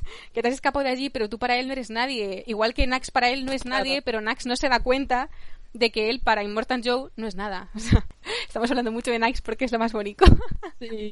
es muy bueno. Eh, hablando un poco de temas de la peli, como hemos mencionado antes, sobre todo, obviamente es muy feminista. Diría hasta, como hemos dicho, ecofeminista. Existe una relación, ¿no?, entre la dominación y explotación de las mujeres y la de la naturaleza. Mm. Porque aquí vemos como Immortan Joe tiene a esas chicas esclavas sexuales y además eh, tiene el y aparte control tiene sobre... a, la- a las lecheras. Sí, ah, es verdad, no hemos hablado de ellas, pero hay unas mujeres No. ahí que son las que están ahí produciendo leche en la Sí, ciudad. que además ves ahí es un poco estas señoras que hacen aquí, porque es que creo que salen un par de veces o así, sí tiene, están bueno ahí con las cosas conectadas, con los sacaleches. Sí, Y tienen muñecos de bebés y no sé qué, pero están ahí como muy pasivas. sí, y tienen pinta de haber sido como reproductoras de estas, ¿no? Sí. Eh, antiguamente, porque llevan una ropa así también, bueno, llevan unos, como unos velos y llevan una ropa así Sí. blanca, bueno, ya está un poco por el uso menos Sí. blanca, pero como sí, como que han acabado ahí. Aunque no sé si del todo serían ellas, porque hay una escena eliminada en la que una mujer de los que están abajo y la suben porque producía leche también, así que no es sé. que además, eso, las ves así como tan pasivas y tan... que ya estarán hasta las narices de todo. Porque además, para seguir dando leche, pues hay que hacer lo que hay que hacer. Pero, bueno. Pero aparte, luego, cuando termina todo, que ya está claro, llegan a la ciudadela, está claro que ya no hay Mortan Joe y que la ciudad como que recibe a Furiosa y queda claro que ella es la nueva líder, porque además todo el mundo adora a Furiosa. Sí, Porque empiezan es a la- gritar su realmente, nombre, Sí, sí. porque realmente ella es la que siempre está llevándoles la gasolina y si les llevan comida lo que les lleven. Sí, Entonces, claro, es, es popular. Sí, eso héroe, realmente. Y entonces, claro, cuando ya está claro, de pronto es como, eh, a la mierda eh, lo que tenía aquí montado Immortan Joe, estamos aquí, vamos a hacer un nuevo mundo, que, bueno, con menos palabras, pero... Entonces ves a las mujeres estas que se levantan, bueno, se levantan, aparecen ahí de pie todas, y les abren el agua, y es como, ah, pues mira, Abren el agua, dicen, También- por fin también se ha muerto el, ya. el cerdo este, Sí. ya que ha venido furiosa, abrimos las compuertas. es una, se las veía muy pasivas y muy sumisas y muy todo, pero ya sería porque están hasta las narices. En cuanto ven la oportunidad, también sí, reclaman su libertad y, Sí. Y ayudan a la gente que hay abajo. Totalmente. Es muy guay ese momento de la película porque volvemos otra vez a lo del mito. Cuando mm. enseñan el cadáver, traen el cadáver de Immortan, Joe hasta ahí y lo enseñan, ¿no? Para que vean que está muerto y la gente empieza a llevarse partes de él y todo, ¿no? Porque este es un señor un poco así. Sí, sí, directamente se lanzan ahí como animales salvajes. Está hecho por partes. Es un cruce entre. entre bueno, esto también lo, despedazan como animales salvajes. Sí. No solo porque esté hecho trozos, es que le hacen más trozos. Sí, sí, sí. Pero porque va por piezas también el señor. Cuando le dice al principio, ¿no? Es un poco Darth Vader, ¿no? Y que lo están, ahí, lo están ahí montando. Y, le están ahí montando. Y, y, ves que sin esta parte de respirar, como que no puede vivir porque literalmente Furiosa le arranca media cara y ya se muere así. No le pegan ni un balazo ni nada. Y es también un poco... Le tira, le tira el, esto que llevaba, por lo que supongo que estaba respirando, lo tira y se engancha en una rueda o algo así, ¿no? Creo. Sí, sí. Que es por lo que se, es que ya es que, no es que sea, ¿no? Te lo quitan y te mueves, no, no, se la arranca media cara de cuajo del estirón. Sí, igual que Furiosa se arranca eh, la parte del brazo que tiene la prótesis, ¿no? Esta de metal. No hemos mencionado, pero Furiosa es de los pocos... Ah, sí, le falta, le falta el brazo izquierdo. Sí, de los pocos personajes que he visto así en una peli, y más una peli de acción. No es solo que sea una mujer ahí heroína, pero además no tiene esta parte del brazo y lleva uno así pues, de metal. Y deja caer eso a la vez que, que se engancha eso con la, la, máscara esta, ¿no? Cuando le dice, ¿te acuerdas de mí, no? Como yo he perdido medio brazo, pero tú vas a perder la vida, desgraciado. Sí. al final es... a perder mucho más. Es muy guay esa escena porque enseñan el cuerpo, todos están ahí gritando como, ¡wow! Furiosa ha vuelto, ¿no? Ha vuelto y ya, como que haya vuelto y la haya matado, es como ya el momento en el que convierten su nombre en mito y todos empiezan a gritar ahí, Furiosa, ¿no? Furiosa. El héroe griego. Claro, les abren la puerta porque la gente presiona, en plan, abrirles la puerta, ¿no? Porque ha entrado Furiosa. Sí, sí, sí, porque, eh, claro, quedan un hijo de Immortal Joe, que es este que, que, tiene un cuerpo así pequeño y tal, y está con todos los niños. Sí con los war, Pups. Sí, otra vez el tema de los perros, ¿no? Que les llamen así. Sí, y mm. entonces, claro, sí, así que hay algunos adultos y tal que supongo que sería un poco rollo la corte de Immortal Joe, pero que trabajarían todos para ellos. Sí, y ahí nadie tiene... Palacio. Ah, sí, ahí nadie tiene ni voz ni voto. Y entonces, claro, es todo el pueblo, que es muchísima gente la que empieza a gritar que les abran tal y cual. Y claro, el otro cuando ve el cuerpo de su padre dice, bueno, pues voy a, voy a hacer caso porque... A ver, si no abre, si no, abre lo van a tumbar tarde o temprano. Volviendo a la última escena, que estoy ahí totalmente con ella, en plan, el mito, me gusta mucho porque cuando abren la mm, compuerta y se suben ellas, no suben solo ellas, sube todo el mundo. Ellas están haciendo a la gente que, que, suban también, sube un montón de gente, toda la gente que cabe. Eso es como la, la tabla de Titanic, ahí no cabe solo uno, caben todos. ellas estiran los brazos y van cogiendo a la gente. Van cogiendo a la Mientras que la, vez anterior que se ve, cuando suben las, plataformas estas, se ve que la gente intenta subir y los de arriba tiraban a la gente. Claro, no les dejan. Esta sociedad es todo lo contrario, que van a crear, en la que la líder claramente va a ser furiosa, les deja subir para que vivan todos al final en igualdad. Supongo que después irían subiendo gente, no sabemos lo que pasa. Y lo del agua que abren estas mujeres, aunque lo abren ellas, también interpreto mucho que la abre furiosa, ¿no? Porque es gracias a ella que está ahí al mando. Sí, porque es porque van ellas. Saben que la cosa va a cambiar porque está ella. Entonces, uniendo un poco, hilando con esto de los mitos, es un poco furiosa en plan Prometeo. Prometeo es un señor, sí, que robó el fuego a los dioses y se lo dio a los humanos. Luego por eso fue castigado y demás. Pero centrándonos en eso, furiosa el castigo ya lo ha tenido antes. Entonces, aquí es como que ha robado este agua, digamos robado entre comillas, porque el que le robaba era otro, pero este agua que tenía el supuesto dios lo ha vuelto a, entregar a la humanidad, ¿no? Se convierte en esa especie de héroe mitológica en ese sentido, en el que les, les devuelve el agua a la gente y la vida a la gente. Y se forma una sociedad mucho mejor. Qué bonito. Y además es, es aún más bonito porque es como, no vemos nada, no vemos la realidad de todo eso, lo vemos ahí como el final idílico, que termina aquí, abrimos el agua, todo, la gente deja de pasar, bueno, mm. iba a decir hambre, pero deja de pasar sed, Sí, hombre, sabemos que no todo va a ser idílico. Viven en un mundo muy duro. No, pero quiero decir, pero, que, pero que es muy final de, de mito también, de, y de historias y de, yo qué sé, es que no quiero decir vivieron eh, felices y comieron perdices. Sí, pero vamos, que se ve su éxito final. Sí, sí, sí, sí, se ve que hay muchas veces como, claro, es muy eso, pues la gente deja de pasar sed y todos fueron aceptados y todos vivieron en igualdad. Sí, y resumiendo... Es muy bonito, vamos. Se ve, como hemos dicho antes al principio, muy claro los temas de los que quería hablar George Miller, ¿no? Del mal de esta sociedad con este señor, sociedad patriarcal en el que las mujeres ese señor explotadas. Es el patriarcado. Sí, totalmente. Immortal Joe. Además, si es que Joe tiene nombre de señor. Sí, de, nombre de faul de señor. Totalmente. Es que todos tienen nombres guay y él se ha puesto, se ha puesto el Immortal por ser guay, pero se llama Joe. O sea que. El Joe de la gasolinera. Totalmente. Es que es nombre de Joe el que trabaja en la gasolinera. O sea, al fin y al cabo es Joe y tiene una gasolinera, no tiene, pero tiene una reserva de gasolina. la gasolinera un poco lejos, tienen que hacer el viaje, pero bueno. Toda la peli va realmente de un viaje a una gasolinera que se tuerce un poco. Es muy gracioso. Volviendo a esto, básicamente que la peli es, es lo que hemos hablado muy clara en su mensaje de esta sociedad patriarcal con este señor que está teniendo a la gente ahí pobre sin nada, con muerte, con enfermedades, con las mujeres explotadas sexualmente, con los hombres du- durmiendo, que sabes, y, y matándose Creyéndose sin las sentido, mentiras que les creyéndose estas cosas y matándose sin sentido. Y eso gracias a esos héroes, a la gente que no solo Max y Furiosa, sino también sobre todo estas chicas que escapan Sí. de él y a gente como Nax que se da cuenta y se despierta. Eh, todos ellos al final son una gran familia de héroes que consiguen una sociedad mejor en ese mundo. Incluso a las Bupalini, que, a ver, se Ah, supone perdón, que habrá, que habrá ellas, muchas, sí. se supone que habrá, que habrá más ciudades como estas, pero las Bupalini que viven ahí en su mundo aparte, digamos que es como que al recobrar esa esperanza, recobrando a Furiosa, se reúnen a la sociedad y aportan también cosas a la sociedad. Vale, sí, la mayoría mueren, pero traen semillas, traen, ¿sabes? Sí, pero algunas sobreviven y al final es su sí. única esperanza porque es el sitio donde hay agua y donde Sí, hay agua, como claro. dicen, donde hay agua hay esperanza de vivir porque si no no estaríamos todo el rato con los planetas que si ha habido agua, que si no ha habido agua, que si Sí. había vida, que ellas si quieren tener una vida saben que al final pues como Furiosa, el lugar verde este no, lo- no existe, pues hay que volver y, luchar porque al final se dan cuenta que su hogar es ese. Pueden crear un mundo mejor en el que vivir todos juntos. Claro, Es el sitio perfecto para crear el hogar que quieren. Solamente hay que quitarse a este de en medio. Exacto. Al final es lo que es lo que decías también, Sí. es transformar el mundo en el que vives, no alejarte de la sociedad ni de la realidad, Hmm. sino trabajar dentro de donde estás para que cambie. O sea, en plan, esta sociedad es mala, la rechazo, pues no. Trabajar para que la sociedad cambie. Sí, es que hay Y mucho que ese sea- y mensaje llegar a un de no me mejor". gusta, no me gusta, pues Sí. me voy, ¿no? Y muchas películas Sí. que digo de en plan cínicas es muy en plan no me gusta, pues me voy o digo que todo es un asco y no hago nada, simplemente digo que es un asco y ya está. ¿Y para qué voy a esforzarme si todo es una mierda, no? Y es mucho el mensaje de esas películas que no merece la no. pena, sí, y que tratan al que cree que puede hacer algo mejor, lo tratan como de tonto o de Mm. infantil. Muchas mujeres, y me incluyo aquí, creo que se nos pasa eso, que nos infantilizan un poco en plan como que esas ideas del hope punk, ¿no? Es un Sí. poco tonto y estúpido tener una esperanza o tener tal porque no es realista, porque es infantil, cuando a mí me parece súper infantil y sobre todo súper adolescente la actitud esta de, pues no, mm, todo es una mierda y tú no te has dado cuenta. Pues Sí. eh, no sé, supera ya el- la edad del pavo, que algunos señores las cosas que pueden ser una mierda, pero también se pueden cambiar.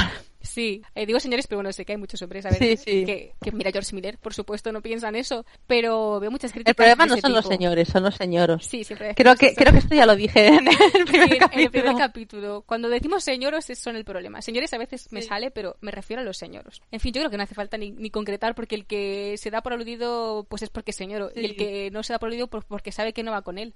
Claro. sinceramente. Por último, como curiosidad quería decir, que antes de que se me olvide, porque me estaba a punto de olvidar, que George Miller entre su gran trayectoria de películas, aparte de la trilogía esta de Mad Max y de esta película, dirigió Babe, un cerdito valiente. No sé si recordáis esta película, pero va como su nombre indica de un cerdito, ¿vale? Un cerdito así bebé, de una granja.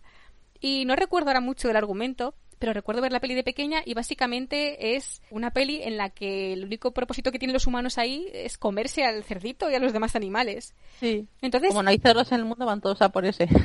eh, entonces es Sí, porque además recuerdo que lo intentaban coger a ese específicamente. y es Pobre como, vale. Sí. Pero básicamente este señor es consistente en su en sus ideas. De Sí. aquí vemos a personas, algunas hasta deshumanizadas en plan animal. Sí, esto va contra la explotación de personas Claro, es sobre y la que, y que lo usen como objetos y lo Claro. contra la explotación de, de animales. exactamente de la sociedad, esta gente pues más vulnerable o que mm, se trata como un objeto, que es lo que le pasa a todos los personajes ahí que no son Immortal Joe, porque Max es un hombre, pero es una bolsa de Sí, sangre para una ellos. bolsa de sangre. Furiosa es eh, pues una, un soldado de este señor que tiene que ir ahí a coger la gasolina y demás. Estas chicas son sus esclavas sexuales que solo están ahí para que le den hijos que él pueda luego pues per- con ellos perpetuar su como quieren todos los eh, Su legado. gobernantes, ¿no? Reyes y tal, pues seguramente Sí. un hijo perfecto para que cuando él no esté se siga manteniendo ese, ese esa sociedad, ese sistema, ¿no? Y luego Nax, que es y los War Boys, que son pues otro objeto más que usa como si fueran pues una lanza, un coche o un arma para usar contra, contra lo que a él no le gusta. Y los otros dos señores que vemos que no trabajan directamente para él, sino con él, que son el del criadero este de balas y el, y el otro, dos señores súper desagradables. El de People Eater. Sí, bueno, eh, pues mejor todavía, madre mía. Estos dos señores súper desagradables que son pues dos villanos como él. O sea, esos señores que se ve que no tienen Sí, sí, no. no tienen salvación. no. No hay nada que hacer con ellos, ya están, ya... Además son A esos tampoco, mayores, tampoco se les dará... Sí, no, no, los dos creo yo. Sí, sí, yo El de las balas más, pero el otro también. No digo que la gente mayor no pueda cambiar, pero bueno, se ve que esos personajes No, no, pero para lo que, que están... que ya son muy señores señoros. Sí, O sea, ya, representan- ya son muy, sí. Sí, se nota lo que representan, vamos, que no... Y aparte son así, eso, pues son muy extremos, No obviamente. puedes esperar nada más de ellos. Así que no sé si quieres añadir algo más. Yo creo que ya... No, creo que- Bueno, decir que, que si a ti te, te parece que es un poco random tu personaje preferido, el mío que es Valkyria, ¿Valkyria es tu favorita? Sale que muy poquito. Sí. Sí, sale súper poco, pero es que no sé por qué me llama mucha atención porque, bueno, cuando van por el desierto vagando, furiosa con las chicas y Max y Nax y tal, se encuentran lo que en algún momento fue una torre de luz. Sí, es bueno, verdad los hay. restos. Mm. Y hay una chica ahí subida, bueno, que luego la vemos que es una mujer, no es una niña como puede parecer, así jovencita. Sí, eh, está con unos grititos así como, ¡ay, Sí. socorro, damisela en y apuros! con el pelo largo negro y está desnuda ahí, está socorro, eh, van a volver pronto, no sé qué, no sé cuántos. Y están todos ahí en plan, no sé si las chicas dicen algo de ayudarla o qué. Sí, y no que- sé si es curiosa la que dice que es una trampa o Creo que es Max. Max. Creo que Max es el que, como Sí, creo ha que debido de vagar más por el desierto, se habrá Sí. encontrado estas cosas así por ahí. Max Eh, dice eso, es una esta- trampa. Es una trampa, sí, sí. y sí. Furiosa dice que recuerda algo así o que recuerda esto. No sé. Entonces Furiosa, la que va toda segura, se baja, bueno, no sé si haya bajado ya, pero baja y va hacia ella y se anuncia que es Furiosa, hija de Fulanita, no sé qué, no sé cuántos, y que no sé qué. Y bueno, me, me menciona a Bubalini también. Mm. Y entonces, cuando empieza a hablar, se calla, la otra deja de gritar y hace un ululato de estos de, Sí, de búho.